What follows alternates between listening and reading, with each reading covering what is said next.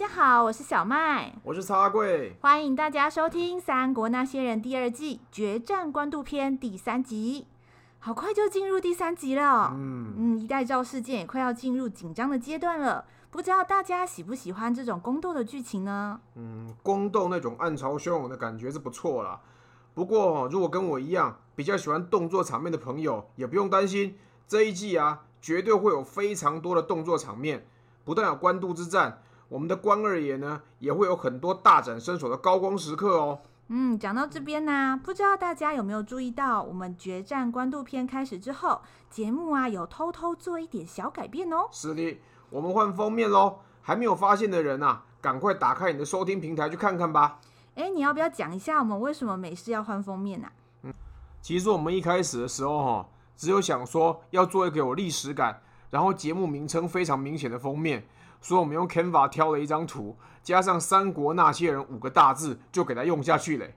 嗯，可是说真的，我们本来那张图啊，不是一片森林吗？那哪有历史感啊？啊，就有一点水墨画的感觉啊。我们不要管这个啦，反正这一次趁着新的篇章开始连载，我们认真做了一个新封面，有毛笔字，有龙，还有穿着古装的人，这样应该够有历史感了吧？被你讲的好随便的感觉哦。这次的封面明明就很有意境，好不好？而且啊，也很呼应我们节目《三国那些人》的名字啊。嗯，是因为有人的关系吗？哎，对呀，对呀，我们是那些人嘛，重点的人当然要出现呐。嗯，那你觉得这一次封面上那两个人是谁呀？啊，不是曹操跟刘备吗？这一季一开始啊，就是在讲他们快要分手的事情啊。啊，你不觉得封面上那两个人看起来就就很像在谈分手吗？嗯，不一定哦。这一季明明就决战官渡。你怎么知道那两个人不是曹操和袁绍？搞不好是献帝和董承也说不定嘛。最好是啦。好啦，其实我们也是有预留想象空间的哦。如果大家对我们的新封面有什么想法，或者是啊，你觉得这两个人根本就是其他人，也欢迎跟我们分享哦。嗯，欢迎大家到 Instagram 和 FB 搜寻《三国那些人》，你的留言和鼓励就是我们最大的动力哦。谢谢大家的支持。那么故事准备开始喽。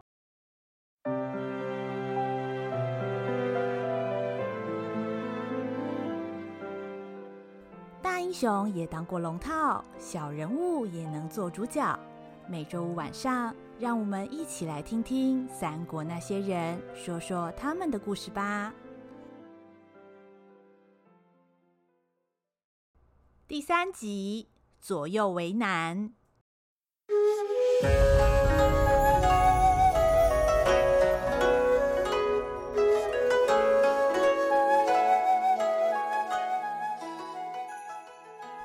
夜来访的董承带来了献帝的亲笔诏书，也让刘备陷入了艰难的抉择。对于原本想要和曹操一起为汉室做一番大事的刘备而言，不但理想的愿景破灭了，原本坚信的价值也摇摇欲坠。一边是矢志效忠的汉室，另一边是同生共死的好友曹操。怀抱着希望来到许都的刘备，此时却忽然看不见未来的曙光。嗯，大哥，你刚刚在跟谁讲话？七晚八晚找上门来，我看呐，不是做贼心虚，就是身上有屎。这种人呐，肯定不是什么好东西啊！吵死了，翼德，你话这么多。是要大哥如何回答？大哥，看你神色不对，莫非有坏消息？唉，何止是坏消息啊！面对关羽和张飞的疑问，虽然事关重大，但除了亲如手足的两位义弟之外，刘备此时再也没有可以商量的对象了。他将两人带进内堂。慎重的关上房门之后，悄声说明董承的来意以及献帝要诛杀曹操的决心，并且详细描述了一代诏上的写书和署名的人。哦，难怪那些人要送那么多礼物来，原来就是要先拉拢大哥，现在才好叫你一起淌这滩浑水啊！我受曹大人举荐，才有面见皇上和受封皇叔的机会。本想在朝中好好努力，以报皇上和曹大人的恩情。没想到，皇上竟然要杀曹大人。嗯，那有什么好奇怪的？这个许都啊，明明是天子脚下，结果啊，却弄得像他曹操家的后院一样。他说一，没人敢说二。我是没有上过朝的，但是我见过曹操那种不可一世的样子，根本啊，比皇帝还要嚣张啊！曹操连基本的君臣伦理都抛在脑后，就算他文武双全，终究算不上一流人物。曹大人有时候过于躁进，又常常不管他人的感受，遭到诟病也是难免。但是，我很能了解那种见到百姓在受苦，所以觉得一刻都不能浪费的心情。我相信他虽然急功近利，却是真心希望。天下早一日太平啊！啊，大哥，你就是太容易相信别人了。曹操那个家伙，整天笑嘻嘻的，装的好像人很好一样。不过啊，他瞒不过我张飞的一双大眼睛，他翻脸比翻书还快。谁知道他是不是真的为了天下太平啊？那皇上的诏书，大哥如何回应呢？哎，对啊，大哥，你不是最想救皇上吗？这可是天上掉下来的机会啊！你们有所不知，董国舅所言虽然看似有理，但是我始终无法相信曹大人会背叛汉室。我跟董国舅说，兹事体大，不可造进，请他暂缓行事，给我几天好好思索一下。喂喂喂，大哥，你该不会是想要去跟曹操讲吧？嘿，这件事要是穿了，别说是董承要完蛋。搞不好皇上都跟着没了耶！我当然不会直接告诉曹大人，毕竟这关乎皇上和董国舅的安危。但是，我也不能放着不管。如果曹大人真的出了什么事，不但朝廷运作会马上停摆，还有可能激起兵变。汉室已经衰微太久，好不容易才打下一点根基，要是这个时候发生变故，之前所有的努力，恐怕又要归零了。无论如何，我一定要想出合适的办法才行啊！就在刘关张三兄弟密谈的同时，位于许都另一头的丞相府中，也正在进行一场沉重的对话。哎呦，董承那个老家伙晚上偷偷跑去找刘备，哼，鬼鬼祟祟的。一定有什么见不得人的鬼主意，有听到他们讲什么吗？啊，这倒没有。不过董承平时好大喜功，这次刻意换上庶民装束，有一个人偷偷前往，必然是连亲信家人都不能透露的机密呀，所以他才如此低调。哎，这这这这，国家。不要拐弯抹角了，觉得这事儿有什么蹊跷，你就直说吧。啊，主公，你还记不记得，皇上几个月前刚刚封大儿子为南阳王？这个南阳王虽然年仅两岁，却是福皇后生的嫡子。现在封王，以后当太子也不远了。结果这个月初，南阳王。却忽然去世了，皇上和皇后都伤心的不得了啊！嗯，我记得，皇上这个小子自己也才不满二十岁，现在就死了儿子，当然伤心呐、可是这跟董承有什么关系啊？哼哼，主公再想想，南阳王死了，对谁有好处呢？曹操在官宦之家长大，又在乱世中打滚多年，宫闈中的争权夺利能有多黑暗、多血腥，他是再清楚不过了。被郭嘉这么一说，曹操灵活的脑袋开始快速运转了起来。嗯，南阳王是未来太子的人选，这福皇后嘛，现在又没有别的儿子。如果南阳王死了，有好处的，当然是其他妃子，呃，跟他们的哥哥爸爸。哎，这么说起来，是的，董承不但是前朝董太后的侄子，还是现在最得宠的董贵人他爹。算起来，皇上身边最大的外戚就是他了。皇上现在死了儿子，董承的女儿董贵人又已经怀胎五月，如果生了个男孩，未来说不定就是下一任皇帝呀。董承的身份自然水涨船高，到那时，他就是皇帝的外公啊。外戚和宦官的斗争可说是导致汉朝衰微的主要原因。曹操虽然不齿这些争权夺利，却完全可以预见人心能够为此扭曲到何种地步。哎呦哎呦哎呦，你是说？董承为了巩固自己的地位，所以杀了南阳王吗？可是，董承本来就已经是皇亲国戚，他是董国舅啊，有必要做这种事儿吗？嗯，董承本来是不用搞这一出的，但是朝中出现了两个人，逼得他不得不这么做。一个是主公，另一个人。就是刘备呀！我，刘备，我们逼他，我们什么时候逼过他了呀？哎，主公啊，董承是跟皇上关系最亲近的大臣，一路跟随皇上落魄了那么久，还为了跟韩先那种货色争权，搞得自己灰头土脸。他这一切。就是为了未来某一天能够发达，结果主公和刘备一出现，一个变成丞相，另一个变成皇叔。哎，主公，你觉得董承感觉如何？感觉如何啦？呃，他的感觉嘛，我来模拟一下好了。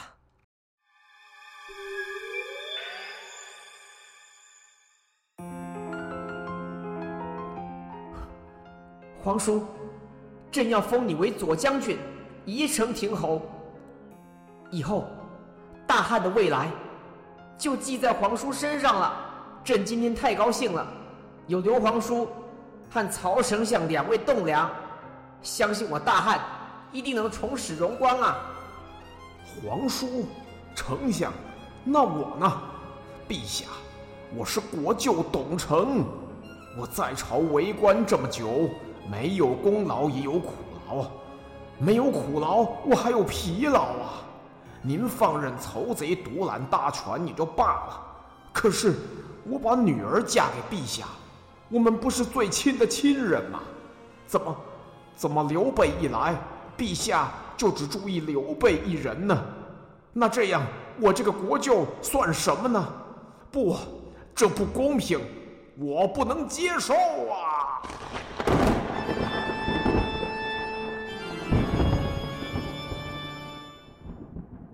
呃，大概是像刚刚那样吧。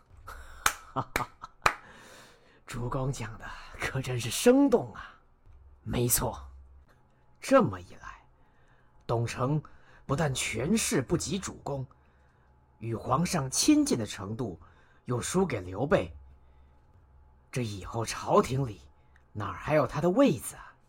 眼看自己的处境越来越不利。野心勃勃的董国舅，岂能再毫无作为呀？哦，原来是这么回事儿。所以董承看准董贵人怀孕的时机，害死了南阳王，想让自己的外孙当上太子啊！哎，可是他找刘备要干什么呢？刘备不也是他最大的威胁之一吗？哈哈，董贵人就算生下了男孩。以后能不能当太子，还需要各种运作。如果能有亲近皇上的皇亲国戚表态支持，当然有把握的多啊。董承毕竟也在官场打滚这么久，他知道，多一个朋友就是少一个敌人。刘备入朝才多久啊？这朝中众文武恐怕名字和脸都还没全部对上，谁是忠，谁是奸，自然他也不清楚。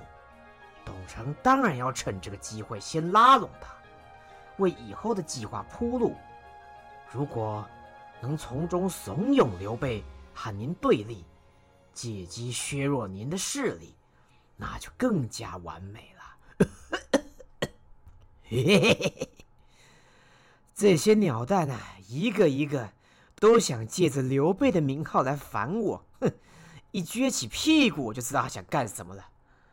可是刘备这个傻瓜蛋呢、可是铁打的忠臣呢、对皇帝是忠心耿耿。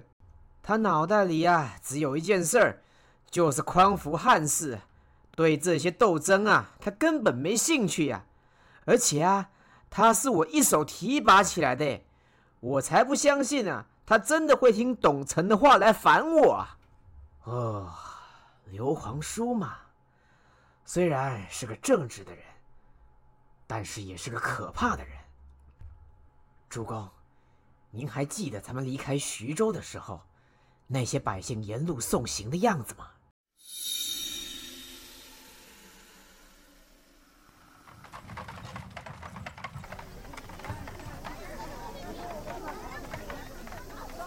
哎，好不容易，终于把那个吕布赶走了。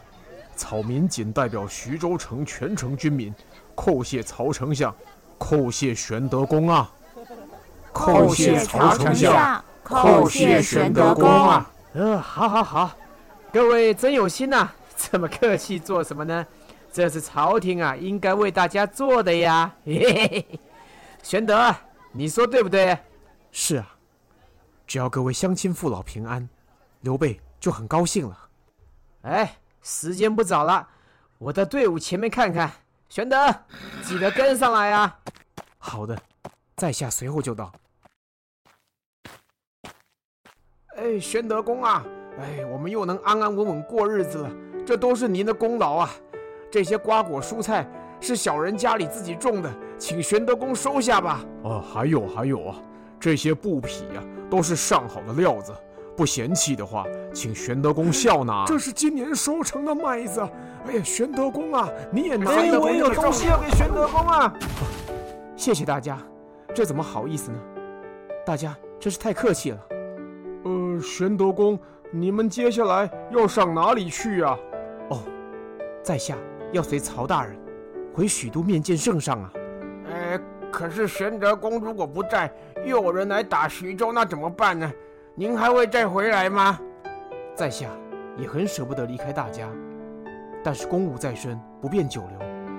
如果未来有时间，在下一定会抽空回来看大家的。而玄德公，你一定要回来哦！玄德公，你一定要回来呀、啊！玄德公，我们都等你呀！玄德公，再见了！玄德公，再见！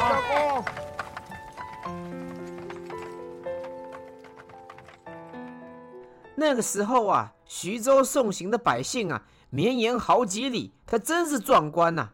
而且啊，他们还送了一大堆礼物，看起来是蛮爱戴我们的嘛。这能有什么问题啊？主公啊，您只看见百姓夹道欢送，但是我看见的，却是刘皇叔的人望啊！那个时候，主公骑着马经过，所有的百姓。都跪在地上不敢抬头，但是当刘备骑着马经过，百姓个个目送追随，万般不舍，那个态度是完全不一样啊！哎，那这那又怎么样？刘备耳朵那么大，手又那么长，哼，那搞不好徐州百姓看着觉得稀奇嘛！主公啊，不要再自欺欺人了，你心里面一定明白。像刘备这样的人，即使无权无势，也能够靠着个人魅力吸引别人追随，这就是他最可怕的地方。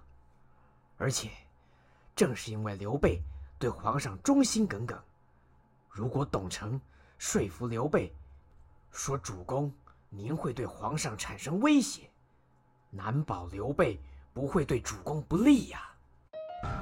曹操想起先前三番两次攻打徐州，即使徐州现在终于成了自己的囊中之物，老百姓看着自己的眼神仍然充满了恐惧。而刘备虽然流离失所，却总能得到乡亲父老的支持和拥戴。又想到刘备入朝之后，原本对自己唯唯诺诺的献帝和百官，好像忽然得到什么启发一样，开始渐渐敢于发出反对的声音，不禁心中一凛。哎，主公啊，现在袁绍势力越来越大，北方各州几乎都已经被他拿下来了。您跟袁绍认识这么多年，一定明白，他现在只是表面归顺朝廷。等到他一统北方的时候，下一个目标就是从您手上把天子这面大旗给抢过去。东城野心勃勃，不惜甘冒大险，杀皇子以求上位。若是刘备让他给利用了，朝中反对您的力量将势不可挡。咱们现在正是内忧外患的时刻，如果不能在袁绍动手之前，先除去朝中这些乱党，到那时，他们里应外合，咱们只能成为祖上之肉。您千万不能让刘备成为董承手中的棋子，否则一切可就都完了呀。曹操听完郭嘉的话，眉头越皱越紧。他知道郭嘉所言非虚，若是让董承成功拉拢刘备，反对自己的势力就会团结起来，加上袁绍称霸北方后，势必会对自己发动攻击，局势将变得极为凶险。他必须不择手段，让朝廷内部保持稳定，以应对外部的强敌。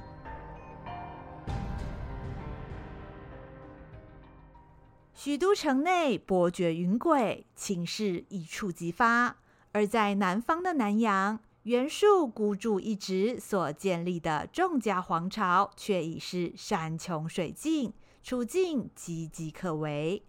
被曹操联军在寿春击败之后，袁术元气大伤，撤回淮南老家。一般的诸侯遇到这样的挫败，多半会暂时沉潜，养精蓄锐，以等待时机。不过，对于袁术来说，沉潜就代表自己输了，尤其在同一时间，他的哥哥袁绍在河北攻城略地，叱咤风云。自尊心极高的他，绝对不能忍受自己被哥哥给比下去。急功近利的袁术依旧想着让自己的众家皇朝发光发热，他大兴土木，修葺宫殿，只为了营造那唯我独尊的排场。然而，这样的做法毫不意外的造成了反效果。你，你说什么？再说一次。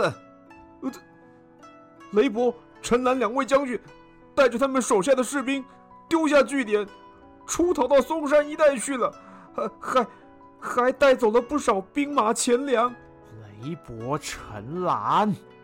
这两个忘恩负义的叛徒，纪灵，立即带兵追赶，将他们碎尸万段。哦，这这可能有困难。叫你追赶就追赶，谁让你问那么多的？就算把嵩山铲平，也要把这两个叛徒的脑袋拿回来。万万不可！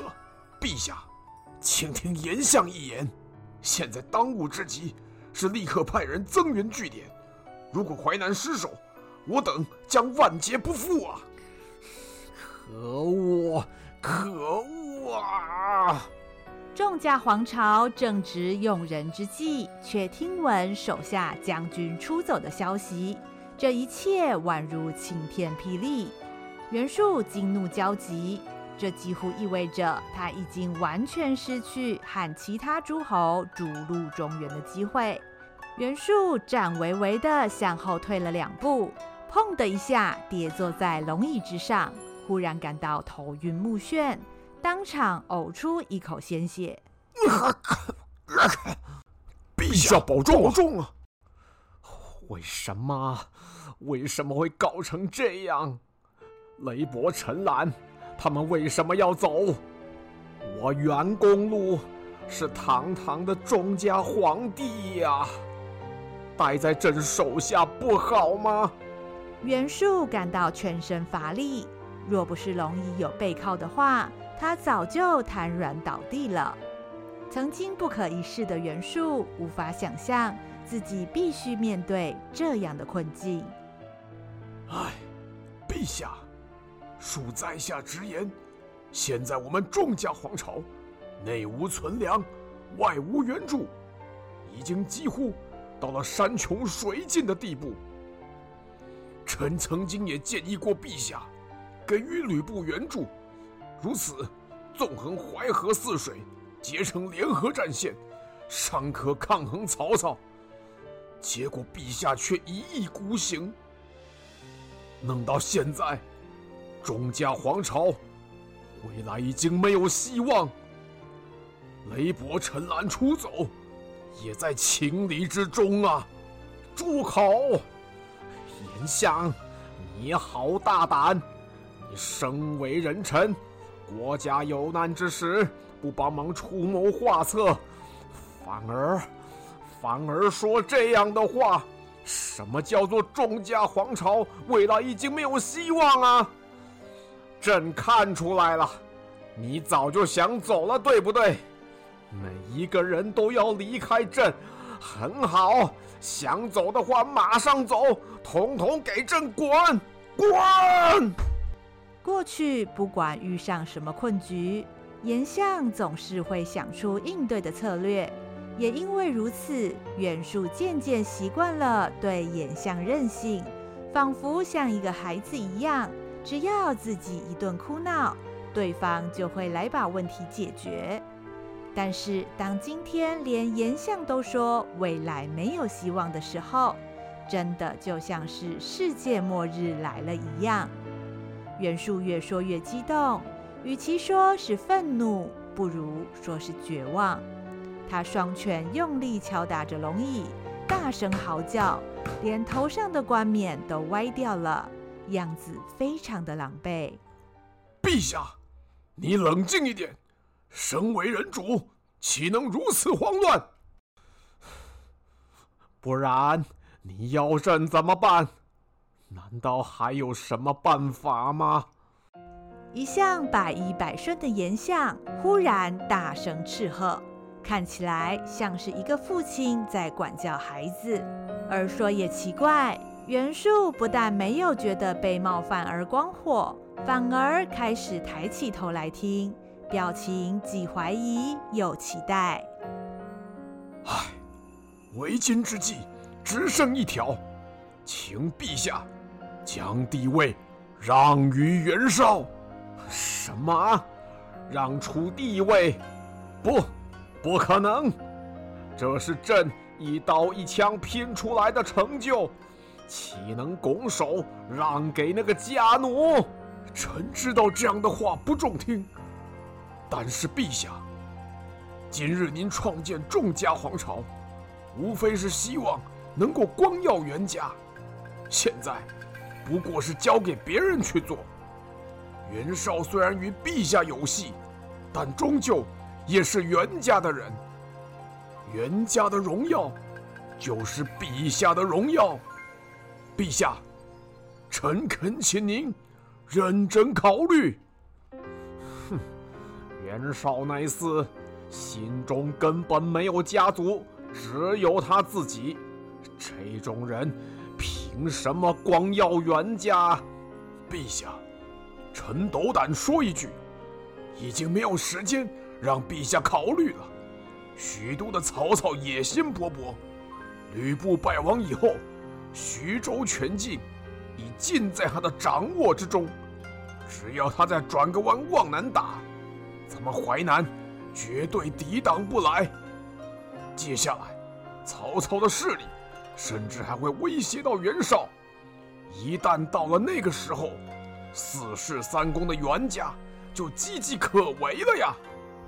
到了最后，唯一剩下的依旧是袁术最不想听到的办法。多年以来，袁术想要证明自己比袁绍更适合当那个光耀袁家的人。他一向自诩天命所归，但是残酷的现实告诉他，天命似乎并不在自己身上。如果在这个时候还要继续纠结的话，或许连自己最珍视的家族都要失去了。袁术罕见地低下头，认真思索。他转头看向自己视如珍宝的传国玉玺，似乎忽然想通了什么。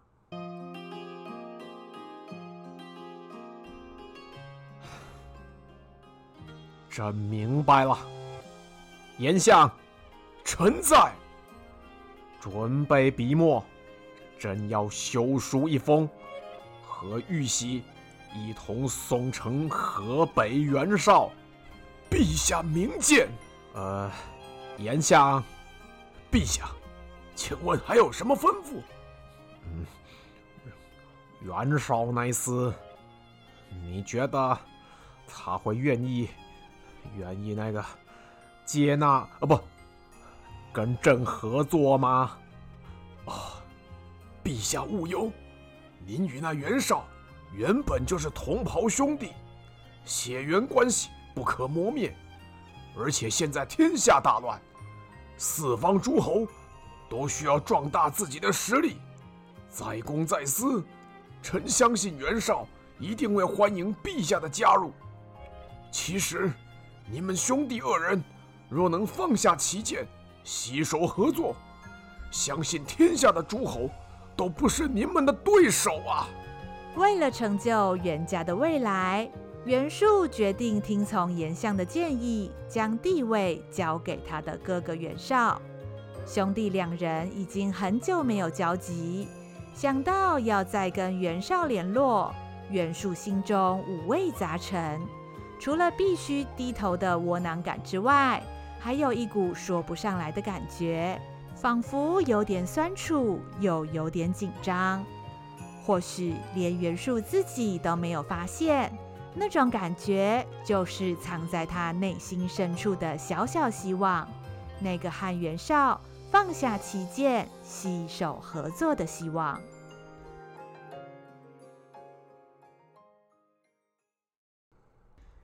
自从董承深夜拜访刘备，已经过了两日，天下大势的棋局因为董承的野心，迅速开始出现了变化。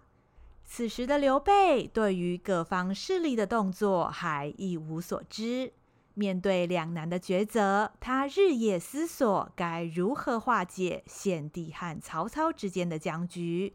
同时有保全汉室得来不易的一点根基。然而，许都朝中千丝万缕的关系，又岂是初来乍到的刘备能轻易梳理得清楚的呢？唉，难道就没有别的办法了吗？哎呀，老爷啊，你怎么又在菜园里忙活呢？这是咱们下人该做的事儿。您贵为皇叔啊，怎么能做这种粗活？哎，让我来，让我来啊！哎，这算得上什么粗活？我可是从小帮着家里种菜呢，手上忙着的时候，思路才特别清晰啊。你别看我这样，我种的萝卜啊，村里的人吃过都说好啊。哈哈哈哈！感情老爷您呐、是天生的劳碌命，注定过不上闲散的生活啊。哎。不过我阿吉呀，虽然不敢说很会种萝卜，这种施肥灌溉的小事儿也是从小做惯的。老爷啊，您别老抢咱们的活干，天下还有很多大事等着老爷去办呢。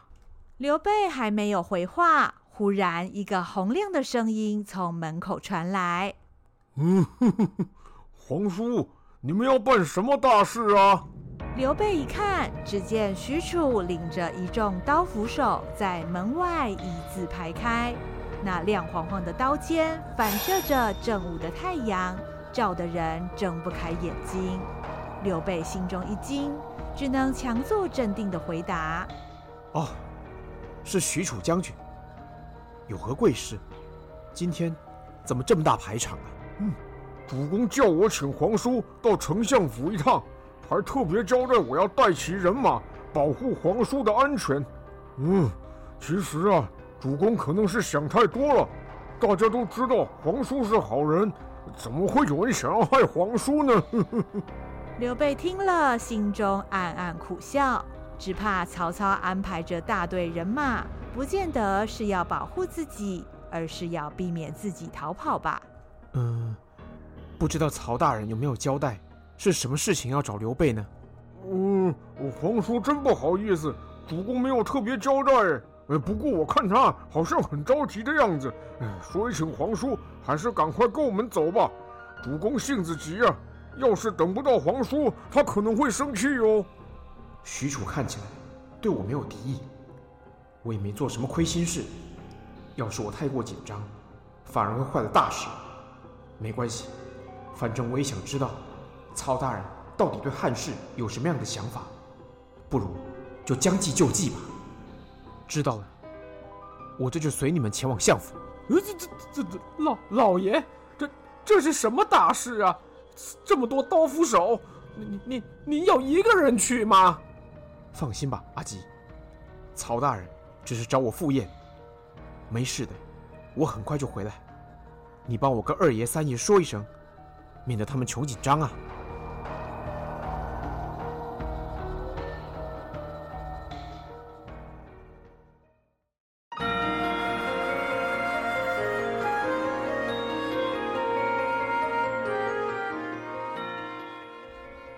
城内暗潮汹涌，刘备左右为难，在对皇上的忠义和对曹操的友情之间，他真能有所取舍吗？郭嘉察觉了董承拉拢刘备的野心，劝曹操在强敌袁绍有所动作之前，必须先排除朝中的反对势力。这对衣带诏的计划会产生什么样的变数呢？曹操忽然派许褚打阵仗，把刘备请到丞相府。究竟等在刘备面前的是杀机还是转机呢？下一集，煮酒论英雄。